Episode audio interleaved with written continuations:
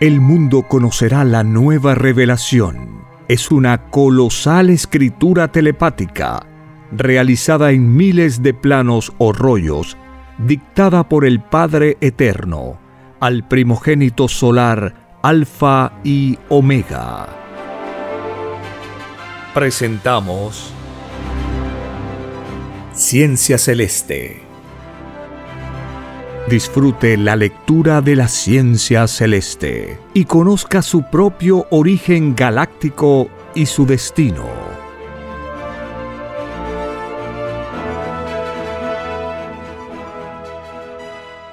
Gracias al Divino Padre, Creador del infinito universo, por permitirnos compartir la lectura de un divino plano celeste, titulado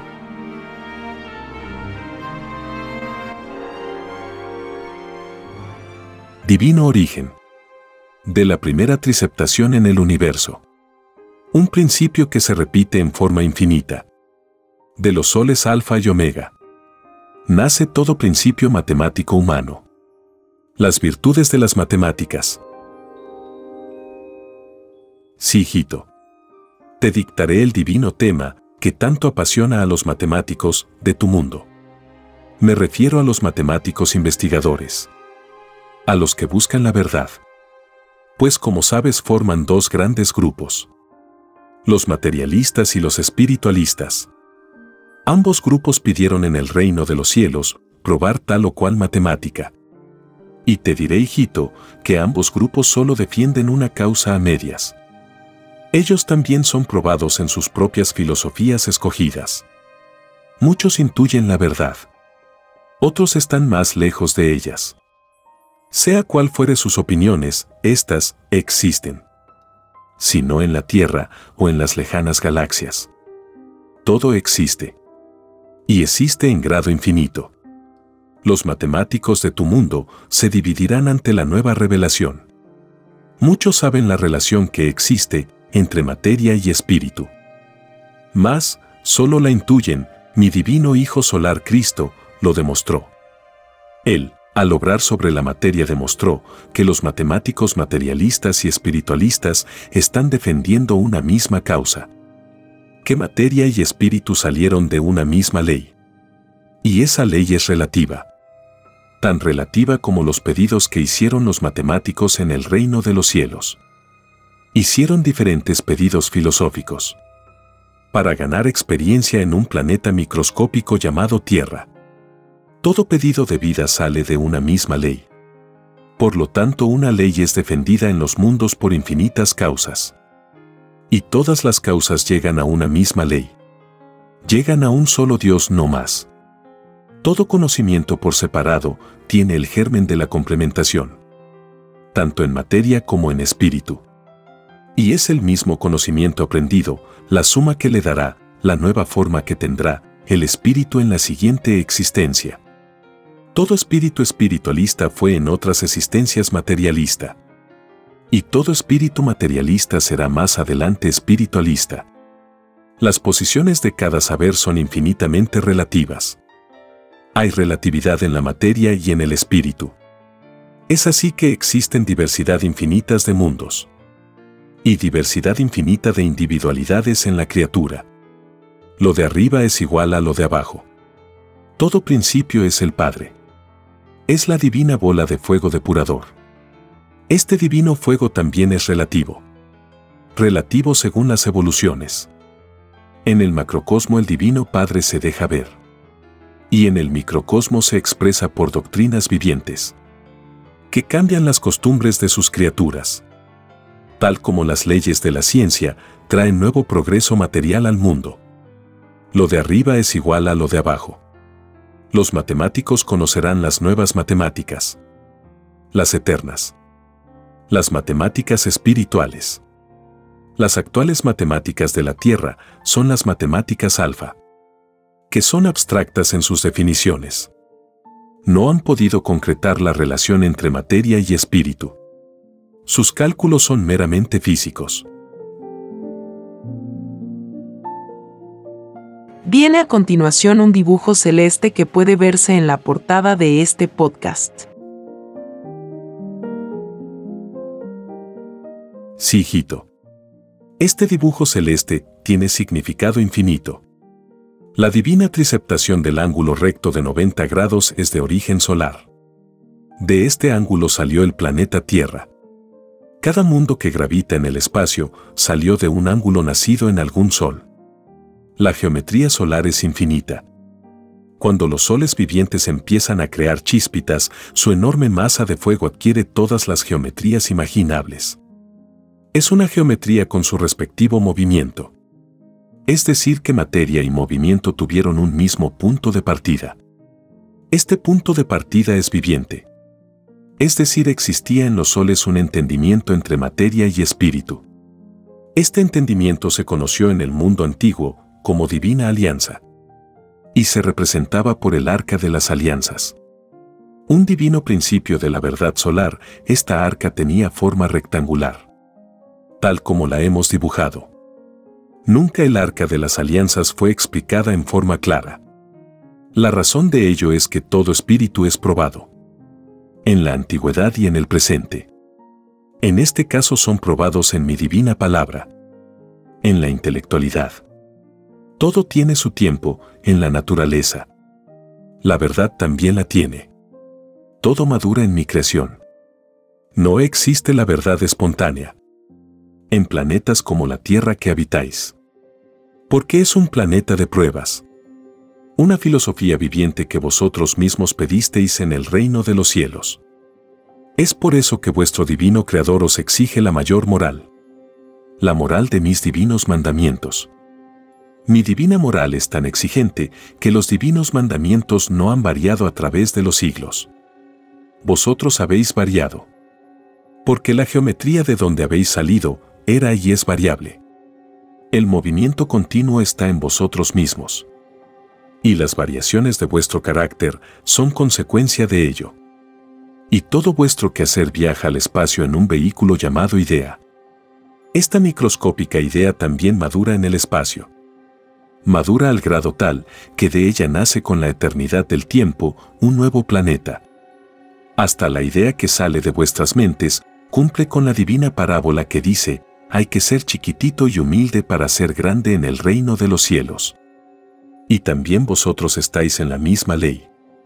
¿No os enseñan mis divinos mandamientos ser humildes? Mis divinos mandatos son por igual tanto para la materia como para el espíritu.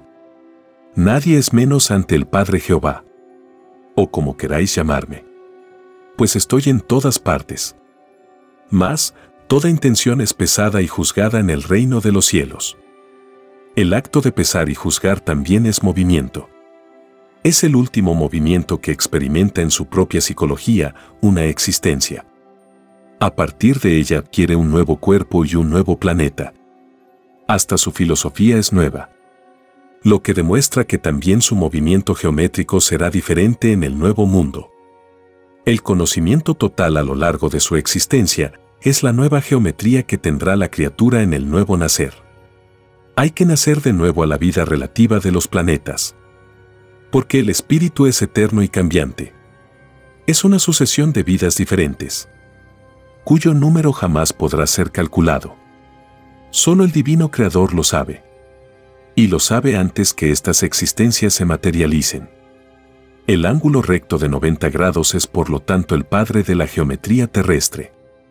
Y de sus matemáticas. Y de sus moléculas. Pues todo número posee lo que posee el planeta. Lo que tiene lo colosal, lo posee lo microscópico. Lo de arriba es igual a lo de abajo. Todos incluyendo las ideas, salieron del ángulo solar alfa. Encerrado, en un sol circular omega. Alfa y omega hacen una sola carne solar. Y de ellos nacen el comunismo entre materia y espíritu. Conocido en muchos mundos de la carne como reencarnación viviente. Pues mi divina creación es el universo viviente universo expansivo y pensante. Y dentro de él están las infinitas teorías. De sabios que dicen poder explicar el origen del universo. Algunos no están de acuerdo de lo que dicen otros. Mas, yo os digo, todo absolutamente todo existe en el universo. Y existe en grado infinito. Todo lo que ha pensado y pensará vuestra mente existe en lejanas galaxias.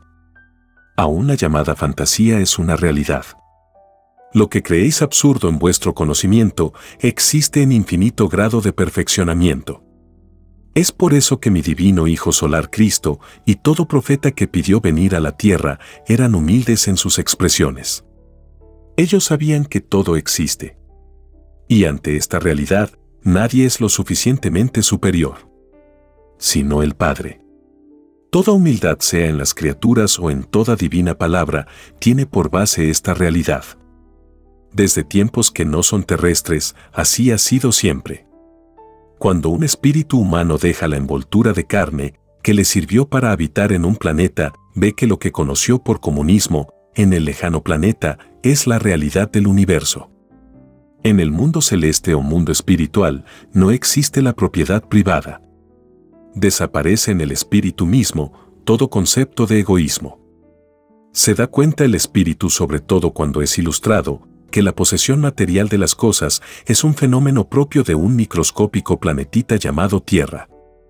Solo le queda un vago recuerdo de esa filosofía pasajera. Se da cuenta el espíritu en estado libre que la riqueza no es poder. Al contrario, le resta poder. Pues toda comodidad excesiva producto de la riqueza le adormece las virtudes creadoras.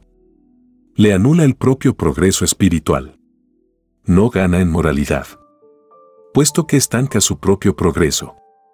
La divina añadidura en puntitos celestiales es microscópica.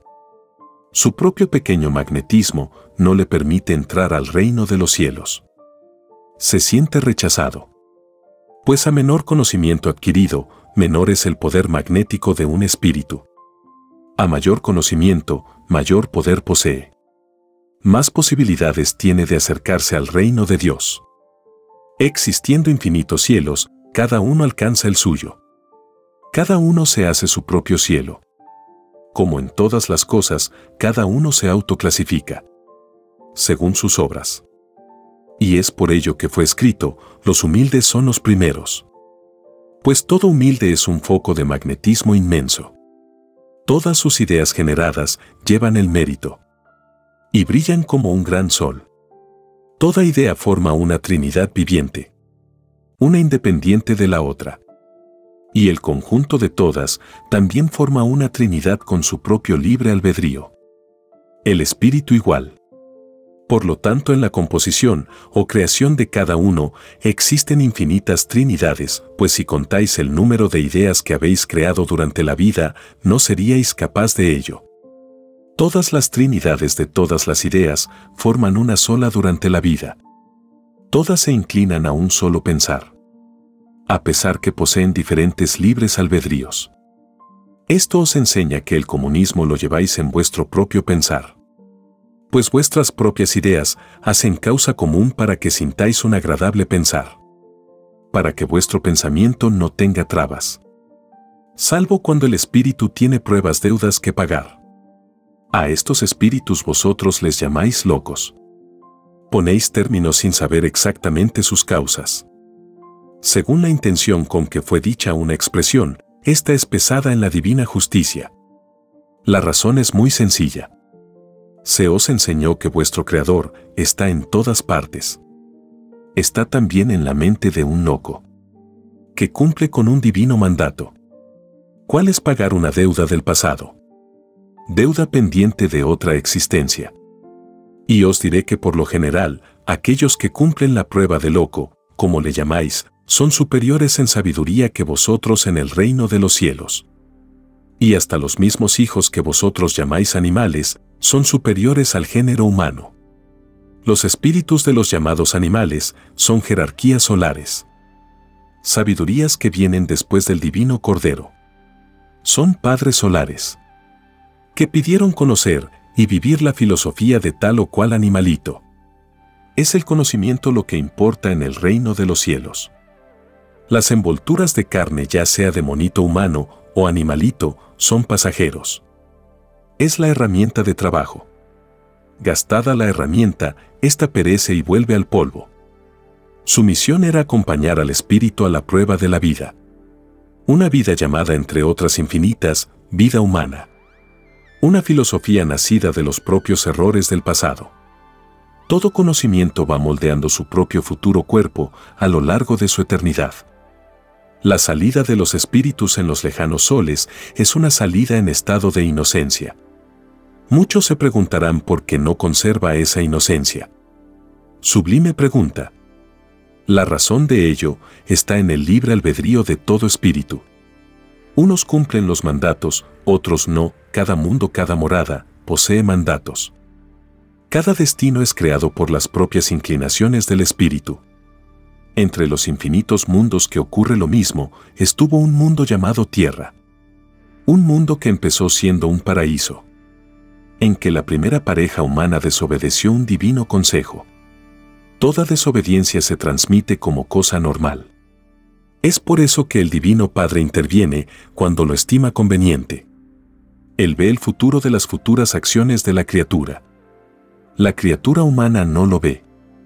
Y aún viendo sus futuras caídas, el Creador le da oportunidad a sus criaturas a probar sus propios errores. Porque si no los vive, si no los siente, los ignoraría por toda la eternidad. Es por eso que el Divino Padre deja que existan mundos imperfectos. Pues de ellos mismos salen los mundos perfectos. Y no hay mundo que no haya sido primero mundo imperfecto. El divino mandato que dice, te ganarás el pan con el sudor de tu frente, equivale a lo mismo. Pues toda dificultad en el presente es producto de un pasado. Todo destino viene ya trazado a la vida. Todos sus hechos están escritos en el reino de los cielos. Esta escritura es tan real como viviente. Existe el cordón umbilical entre los hechos realizados por la criatura y el reino de los cielos. No pudiendo existir. Pues Dios está en todas partes. Sus divinos medios de comunicación con los mundos del universo los reduce poco menos que a la nada. Pero como todo es viviente, a todos les da la oportunidad de existir siendo el Divino Padre único en sus creaciones, eternamente permite que nazcan nuevas criaturas. El divino manantial de sus creaciones constituye la existencia misma de cada cual. Pues todos retornan a Él. Toda criatura, del pasado, presente y futuro, posee el divino signo de donde salió. Posee una identificación galáctica. Todos en el universo la poseen pues todos son hijos de un mismo Padre, de una misma creación, que por su infinito posee infinitas formas, en criaturas y mundos, y constantemente sin cesar jamás nacen nuevas formas. La Tierra nada sabe de lo que sucede en la lejanía del infinito. Nada sabe del abismante tráfico que existe en el macrocosmo. De donde yo soy, ustedes no pueden ir dijo en el pasado mi divino Hijo primogénito. Se refería a este punto existente en el universo. La ciencia celeste al expandirse por la Tierra revelará ante el conocimiento humano todas las leyes que son disfrutadas por criaturas que viven en el lugar señalado por mi divino Hijo. Es así que los cielos se abren al conocimiento humano. Y esto comienza una vez más por una doctrina. Siempre es igual en los mundos de la carne mediante doctrinas en ciertas épocas, el Divino Padre saca a los mundos de las tinieblas. Las tinieblas son las imperfecciones mismas. Son la ignorancia, propia de un mundo imperfecto. El hombre hace que la tiniebla sea más tiniebla, pues se le dan mandamientos y los olvida. Se siente cómodo con la ilusión de la vida. Ilusión que a la vez no es de mi rebaño. Toda ilusión material es producto de un fenómeno llamado dinero, creado por un grupo de espíritus ambiciosos, por violadores a la ley de amor. El dinero que crea la ilusión pasajera no está en mis divinos mandamientos. Y como no está, de raíz será arrancado. Se les dijo a estos demonios de la ambición antes de venir a la vida humana que no convenía dividir el rebaño. ¿No están divididos mis hijos por causa del dinero entre ricos y pobres? Más, os digo, hasta el último gramo de oro deberá ser entregado. Es decir, que los ambiciosos entregarán todo lo que nunca les ha correspondido. Según mis divinos mandamientos. Uno de ellos enseña, no codiciar los bienes ajenos. Y mucho menos, bienes que llevan el sello de la explotación. Toda abundancia lograda por cálculos egoístas será quitada.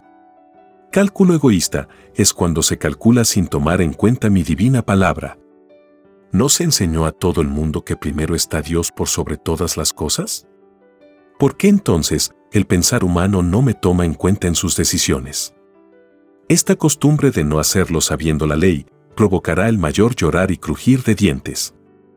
Esta simple desobediencia es suficiente para que todo ingrato de su Creador no entre al reino de los cielos. Pues sumados todos los segundos vividos en esta desobediencia, da un puntaje en contra. La divina añadidura se ve reducida. Lo que equivale a volver a mundos iguales a la tierra. A volver a ser una criatura de carne mortal. A volver a empezar de nuevo. Es así como todo un mundo verá que todo luchar mundano, a nada conduce. Y mucho menos cuando todo esfuerzo está orientado a acumular riquezas. Consideradas por los espíritus ya idos como la mayor ilusión del género humano. Por la riqueza pasajera, casi todos los espíritus del mundo esperan renacer en mundos iguales a la tierra. La riqueza es para ellos la peor de las pruebas. Como la de aquellos que pidieron ser reyes en el mundo. Todo se pide en el reino de los cielos. Y todo se concede. Más, todos son advertidos de los pro y los contras. Se les advierte que cultivando solamente la humildad, pueden volver al reino de los cielos. Son advertidos arriba y abajo. Pues en la tierra se encuentran con las sagradas escrituras, que es como un recuerdo del reino de los cielos. La diferencia está que en el reino de los cielos dieron todo su futuro. Antes del olvido viviente del pasado. Cada uno vio hasta el último detalle del último acto a realizar en la vida. El olvido del pasado es consecuencia de la filosofía pedida por los espíritus humanos. Pidieron todos sin excepción alguna ser probados en sus respectivos destinos. Y aceptaron el olvido del pasado. Este olvido hace que todo mérito humano sea mayor. Pues los méritos forman un infinito de jerarquías. Cuando un mérito ha vencido mayores dificultades, mayores en el reino de los cielos. Más grande es su jerarquía. Más se acerca a mi divina morada. Es por eso que fue escrito, los humildes, los pobres y los explotados son primeros en el reino de los cielos pues a cada segundo de su existencia tienen que vencer dificultades. Y el que todo lo tiene, nada o casi nada tiene que vencer. Su mérito es menor. Su premio lo está disfrutando en la misma tierra. Porque lograr las cosas con facilidad es un premio terrenal. Esta facilidad de lograr las cosas debería ser para todos iguales. Si así no ocurre es porque existe violación de parte de los hombres de parte del Creador jamás existirá. Esta divina revelación fue expresada cuando el Divino Padre dijo, te ganarás el pan con el sudor de tu frente. Pues esta divina parábola tiene como todas las parábolas un oculto sentimiento de amor, de advertencia, de futuras consecuencias, deducciones que invitan a la meditación. Hasta en las sagradas escrituras está la prueba intelectual. Todo en la creación lleva una intención silenciosa. Hasta el invisible microbio lo lleva. Todo exceso de parte de los espíritus deberán reconocerlo. Pues de otra manera no ganan en arrepentimiento. Y todo arrepentimiento conmueve al Padre. Existe también el perdón. Cuando su divino libre albedrío así lo estima. Esto es posible porque todo existe Dentro de un arrepentimiento existe un futuro de decisiones. Todo un mundo de futuras realizaciones. El espíritu desea enmendarse. Y todo este futuro que aún no se materializa y que está dentro de todo arrepentimiento es visto por el Divino Padre. Y viendo el futuro, adelanta el perdón. El perdón significa estar de nuevo limpio. Esto no implica que la deuda no se deba pagar. Todo se paga en la eternidad del espíritu. Si no se paga en una existencia, se paga en la otra. Igual cosa sucede con los premios pendientes. He aquí la causa única de las diversidades de destinos que se observa en la tierra. A todos les es dado según sus méritos, según sus experiencias, según el puntaje de su añadidura. Pues a cada existencia añade lo aprendido. Esta revelación aclara otro misterio más. La divina añadidura de que hablan mis escrituras es la experiencia de cada cual. Al probar filosofías en lejanos mundos, los espíritus se ganan sus cielos. Y la suma de ellos da la jerarquía celestial. Toda añadidura sale de cada uno. Más la añadidura del Divino Padre. Esta divina añadidura es un destino premio. Pues el Padre todo lo crea. Hasta los premios. El premio espiritual está relacionado con la evolución misma de la criatura. Toda jerarquía viviente tiene sus mundos de gloria. Son los paraísos, que siendo paraísos están fuera del reino de los cielos. Cada destino tiene un infinito de universos, en los que se va perfeccionándose el espíritu. Entre todas las experiencias, todo espíritu conoce la filosofía de las matemáticas. Sublime conocimiento que le pone en contacto con el cálculo divino con que el Divino Padre crea los planetas. Las matemáticas terrestres son cálculos salidos de ciertos espíritus. Ellos se perfeccionaron un poco más que el resto. Y todo espíritu termina por ser un matemático de sus propios universos. Toda idea que genera toda mente posee el cálculo inconsciente de su creador.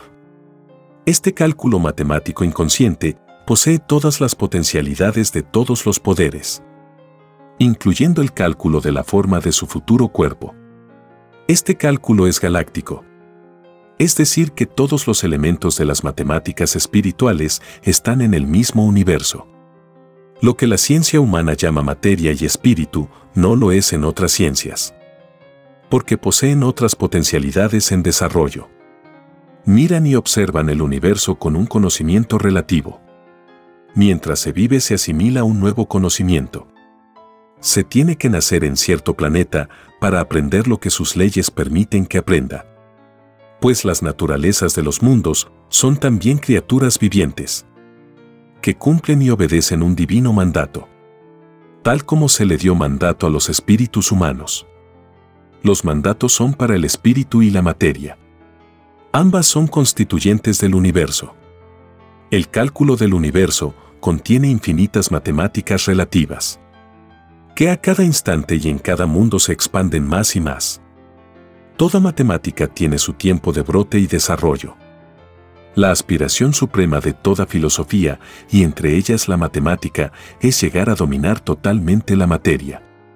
Mandarla si es posible. Mas, esto no le es dado al hombre. Pues aún viene saliendo de las tinieblas de la imperfección. Solo mi divino Hijo primogénito solar Cristo demostró que su matemática espiritual tenía superioridad espiritual sobre el cálculo con que fue creada la tierra. Él mandaba los vientos, las tempestades calmarse, convertía el agua en vino, daba vida, resucitaba al muerto, se aparecía y desaparecía. Este divino dominio era posible porque mi Hijo estaba en mí y yo en él. Éramos, y aún lo somos, una sola carne. Que en su interior había y hay comunicación telepática. Y siendo padre e hijo una sola carne, conservan sus libres albedríos. Conservan sus propios actos. Nada perturba la armonía espiritual. Las naturalezas de todos los mundos reconocen al Padre y al Hijo. Y saben que solo ellos pueden hacerlos variar tal como el espíritu humano intuye la presencia de Dios. Si los átomos de la naturaleza se mueven, es porque así está escrito en el reino de los cielos. Los átomos saben por tradición y profecías que en un determinado momento serán llamados.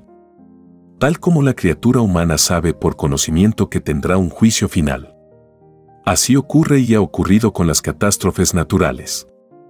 Terremotos, temblores, maremotos, eclipses, etc. Son movimientos que están escritos. Tal como están escritos cada acto de cada espíritu humano que pidió venir a la vida humana. Y habrá señales en los cielos. Habrán movimientos en la tierra. Una demostración más de que la materia es viviente. Todo movimiento ocurrido en la naturaleza es también juzgado. Pues detrás de cada molécula o elemento hay una inteligencia. Y donde existe inteligencia, existe una intención. Toda intención es una matemática con destino incierto. Esto es para la evolución terrestre. Pues ni con sus matemáticas el hombre ha logrado saber su origen. Ni lo sabrá por sí mismo. Lo sabrá por intervención divina. Escrito fue que mi divino Hijo volvería al mundo, brillante como un sol de sabiduría. Y toda la ciencia celeste del Divino Consolador habla de soles. Soles vivientes, tal como lo son los espíritus humanos, que brillan en forma microscópica, constituyéndose en soles del microcosmos, tal como empezaron los soles gigantescos. Hay que ser chiquitito y humilde para llegar a ser grande en el reino de los cielos. Esto es por igual, tanto para la materia como para el espíritu. Al Divino Padre le da igual. Por algo se escribió que Él es infinito. Y nada le es imposible. Crea la vida y la modifica según sus divinos cálculos. Las matemáticas terrestres son materialistas. Es decir, solo sirven a las leyes de la materia que siendo éstas también vivientes, no logra con ellas entendimiento inteligente. Solo logra cálculos indiferentes, propios de la ley mortal. Si logra entendimientos espirituales con la materia, el hombre crearía cosas eternas, incluyendo la vida misma. Pues la vida es un sentimiento magnético, materializado en una filosofía viviente. Solo por las matemáticas espirituales se puede crear una vida. Así se hace en los lejanos soles. A esto se le llama divina reencarnación. ¿Qué significa conocimiento que reconoce una unión o alianzas con las virtudes en estado de inocencia. Toda inocencia se une a un sol. En el caso del hombre, se une a un espíritu sol. Tal como un pequeño imán siente la atracción de otro mayor. Todas las reencarnaciones son hechas con la participación del Divino Padre Jehová. Pues en todas partes está. La mayor de las veces, su divina presencia es invisible. Pues hasta en lo invisible está. La divina reencarnación es matemática viviente. Es cálculo solar. Es magnetismo salido del Padre. Es la Trinidad en su propia expansión.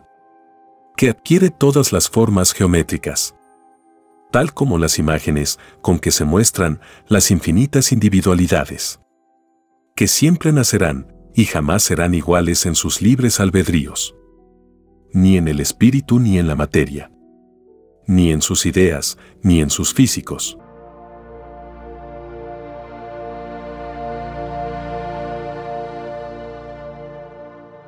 Escrito por el primogénito solar, Alfa y Omega hemos completado la lectura de un divino rollo dictado por escritura telepática por el Divino Padre Jehová desde el reino de los cielos y de cualquier punto del infinito universo expansivo pensante. Les estamos muy agradecidos por su atención y si el Divino Creador lo permite, hasta un nuevo episodio.